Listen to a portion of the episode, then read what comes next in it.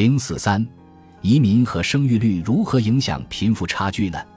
当一个人从贫穷国家迁移到富裕国家时，几乎总能减少全球的贫富差距。因为当一个穷人移居到富裕国家并能赚取更多的钱时，其结果就是使世界的收入变得更加平等。但是，从移民接收国的角度来看，一个移民属于高技能还是低技能的劳动者。就会决定其对不平等的影响。如果是低技能劳动者，那么他将与当地的低技能劳动者竞争，并拉低他们的工资，从而加剧移民接收国的不平等。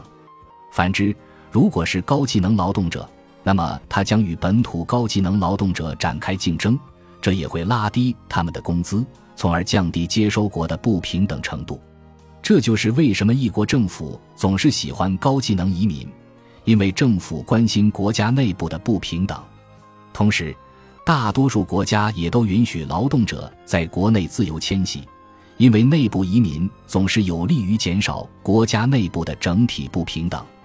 这就是移民和平等问题之间的逻辑关系。生育率对不平等的影响与移民类似。如果高技能的夫妇能生育更多的孩子，也将有助于减少不平等。因为高技能的夫妇往往可以养育高技能的孩子，从而增加高技能劳动者的供应，降低其所在群体的工资水平，并拉低整体的不平等。相对应的，如果低技能的劳动者生育了更多的孩子，也会抬升不平等。在第二次世界大战以前的人类历史中，情况一直是富人养育更多可以存活到成年的小孩。这实际上成为一个不平等的减速器，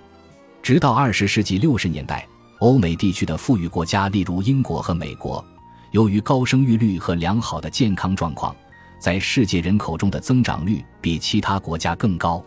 自此，西方国家的人口在世界总人口中的占比一直在增长。然而，二十世纪七十年代以后，发达国家中出现了一种新的人口趋势。高技能劳动者在教育和工作上花费了更多的时间，导致他们生育的孩子数量比低技能劳动者少，这降低了未来高技能劳动者相对于低技能劳动者的供给，进一步导致下一代以后的劳动者收入差距扩大。总而言之，发达国家的收入不平等的全面扩大，主要原因之一是由技术进步和全球化造成的。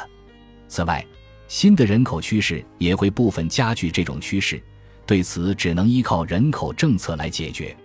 所需的人口政策基本上是一个聪明的移民政策，以鼓励更多的高技能移民；还有鼓励生育的政策，以促使高技能劳动者养育更多的孩子。我将会在第五篇中讨论这些政策。中国的不平等主要是城乡差异，城市中年轻人的人力资本和技能水平。远高于其在农村的同龄人。近几年来，由于大部分创新都发生在大城市里，这导致了二三线城市及农村地区相对落后。不仅中国的城乡差距不断扩大，而且小城市和大城市之间的差距也越来越大。为了改变这一现状，最好的办法是让更多的人进入城市，并且鼓励在城市中的人们养育更多的孩子。